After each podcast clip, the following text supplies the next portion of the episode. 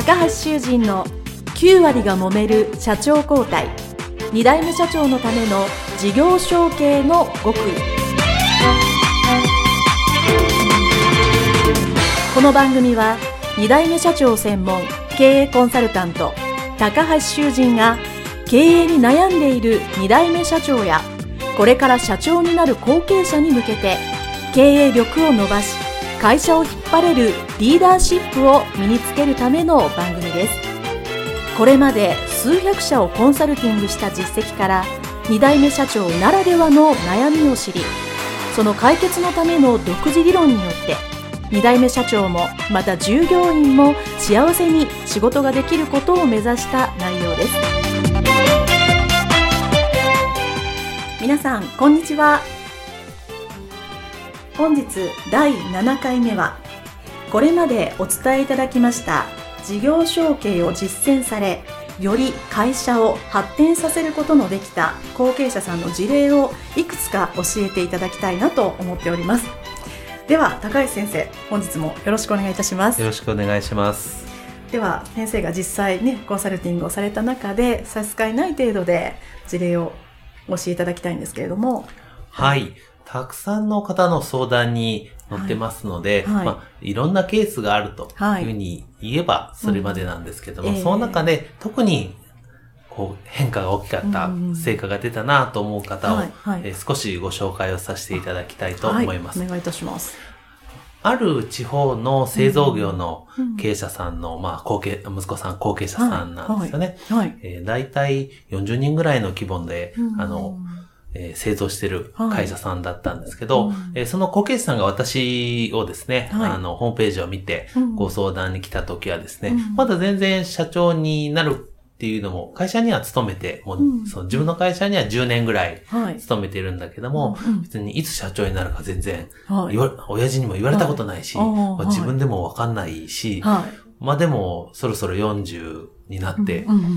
まあ何も考えないわけにはいかないんだけど、でも社長できますかね？みたいな、非常にこう、ぼやっと悩まれてる方が来られたんですよね。で、その時に、まあ、あの、私は事業承継っていうのはね、こういう形なんですよっていうことで、まあ、その、リーダーシップのですね、個人の能力のところを伸ばすところと、会社の方を、え整備する方と、二つありますね、という話を基本的にしながら、まあ、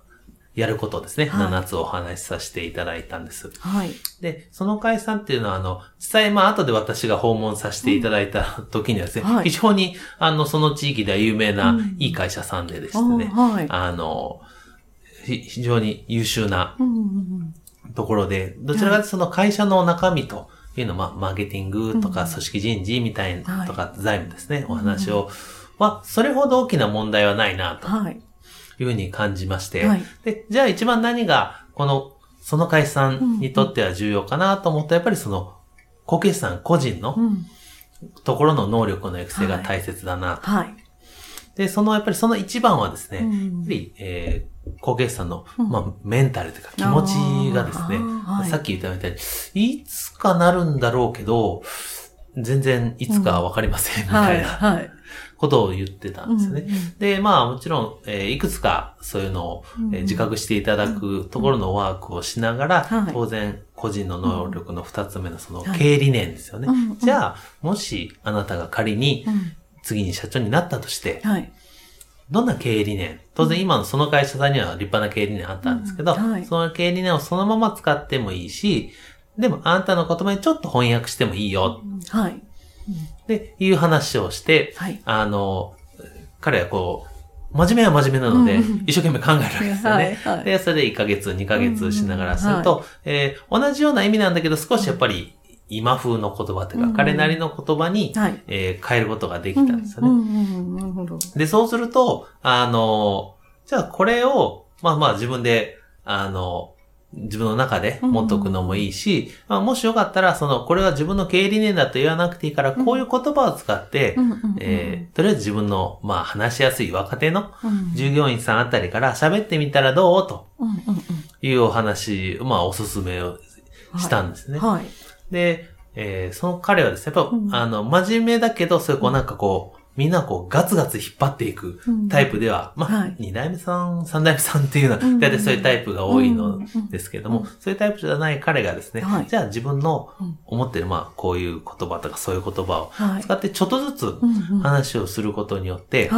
こうだんだん今度周囲の見る目が変わってきて、私の個人の能力のその3番目の、えー、コミュニケーションのやり方っていうのは当然、えー、3つのタイプですよね。あのこういう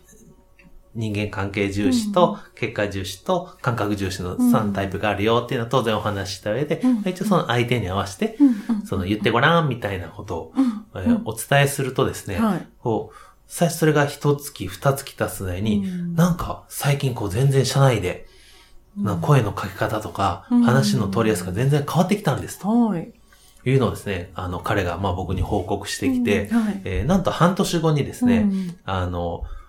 全然それまで社長になる時期とか全然相談したことがない、うん、まあお父さん、現社長から、はい、あの、来年から社長やっていいよっていうふうに言われるようになりました。はいはい、で、それを僕が聞いて、あ、うん、へえと思って、そっからまあ訪問したんですね。うん、あなんでかなと思って、はい、あの、その今の社長さん、お父さんの方に、ああの、ちょっとご挨拶に聞きましたって言って聞いて、根掘り葉掘り聞いてくると、ちょうどその、経営理念を決めて、言葉これ使ってごらんっていう時から、なんか息子が変わったような気がすると。なんかしっかりしてきたような気がすると。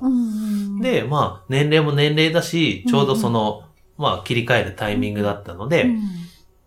じゃあもう、あの、いいタイミングだ、いい時期なので、変えましょうっていうふうに、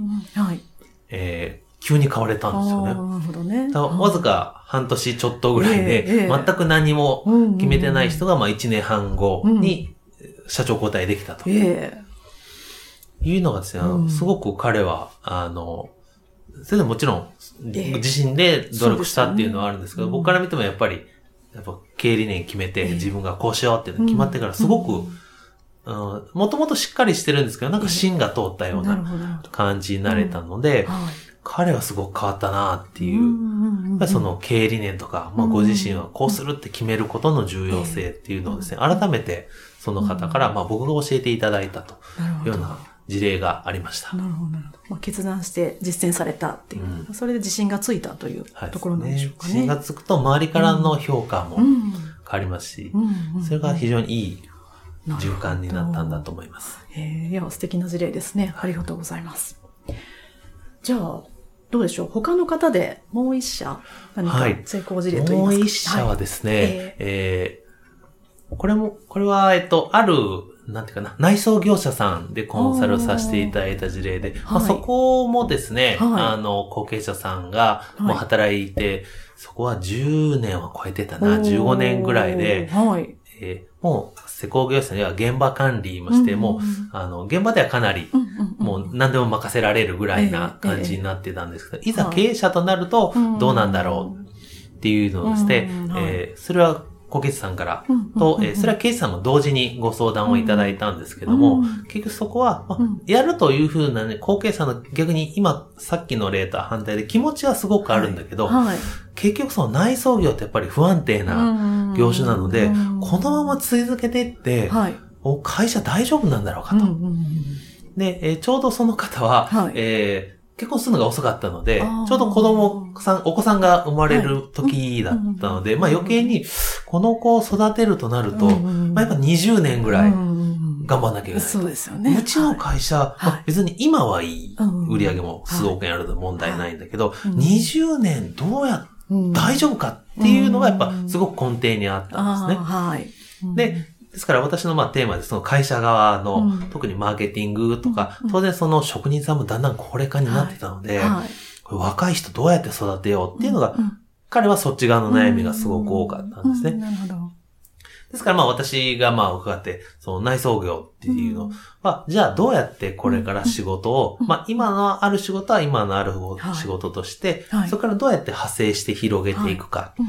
ていうのをですね、えじゃあ、マーケティングっていうのは、そもそもこういう考え方でやるんですよと。はい。で、やっぱお客さんのニーズを知ると、中小企業のマーケティングですよね。うん、ああ、そうですね。お客さんのニーズをまず掴んで、それに対して、うちはこんだけできますよと。うん、まあ、思ってて、よそよりはもっと価値が高くできますよと。はい、まあ、値段ちょっと高めでいいものができますよ、というのをやりましょうと。で、彼は僕はそれを教えるまで全くその反対を考えてたんですよね。やっぱりその内装業の現状を見ると、どうしてもどんどん単価は下がってくると。売り上げも、こう新しい仕事が増えないと、ちょっとずつ下がっていくと。いうのがやっぱ危機感の原、あの、なんだ、元凶にあってですね。で、じゃあ仕事を増やさなきゃと。いう意識があったので、仕事を増やすのが、やっぱり、安いもの。ですね。自分の、そうやって内装業を安く提案して仕事を取るっていうやり方しか彼は知らなかったので、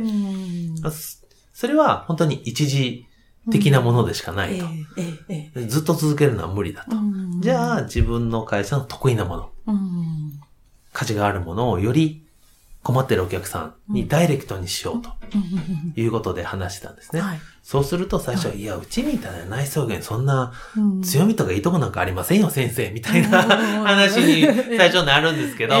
いいよね。それはあなたはもうずっとそう15年とかね、いて、会社の中にいるからわからんかもしれないけど、じゃあ逆に僕は客観的に見ると、例えばよそよりこんなことできるんじゃないあんなことできるんじゃないっていうのもありますし、で、私がそういうこう、何もありませんよっていう方にいつも言うの。は、うん、じゃあ、あの、お客さんとこに行って、うん、うちの会社、あの、何がいいんですかねって、あの、アンケート取ってこいと。いうのはよくやってもらうんですよ。はいあの、うん、なかなかこう、最初は恥ずかしいんですけどね、うん、お客さんの時ですいませんと、うん、我が社のいいとこ言ってもらえますか、みたいな、なかなか恥ずかしくて、ね、逆にそれ言ったら、はい、いや、そんなこと聞けませんっていう人が多いんですけど、はい、いやいやね、と。まあ一応僕はあの質問の表も渡してあげて、この通りに読んだらいいから、はい、あの、答えてもらってって言うとですね、まあその会社、さやっぱりこう、やっぱりいいとこがあるわけですよね。で、あの、対応が丁寧やとか。で、で、いろいろ話して、ある業種の人、まあ、内装業だからいろんな業種をやられてたんですけど、ある業種の店舗さんに市場に、こう、評価が高かったんですね。じゃあ、その、に評価の高い同じような業種のところっていうのは、実は、まあ、同じようにやればですね、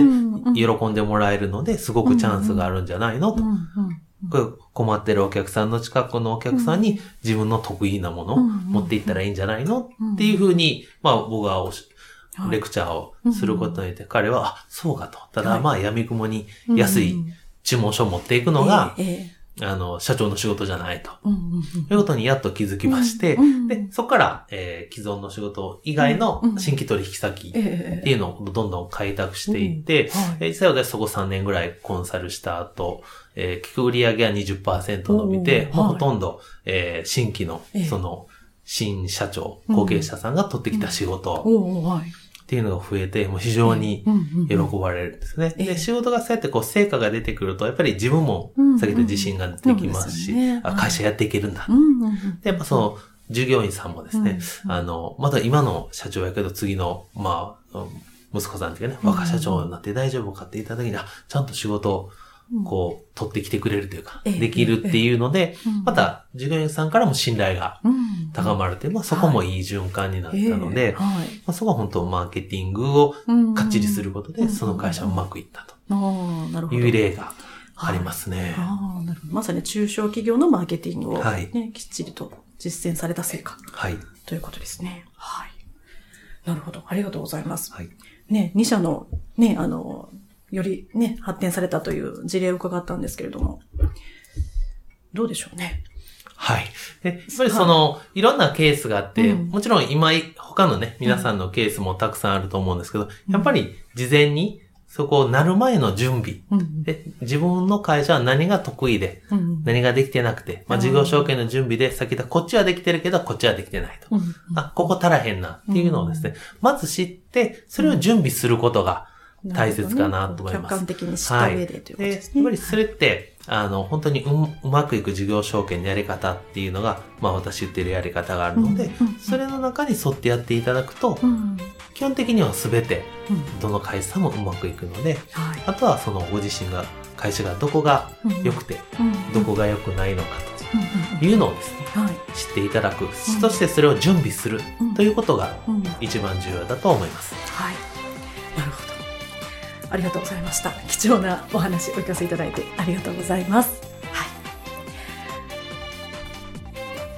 い、では以上でよろしいでしょうかね。はい。はい、では、えー、先生、本日もありがとうございました。ありがとうございました。はい、ありがとうございました。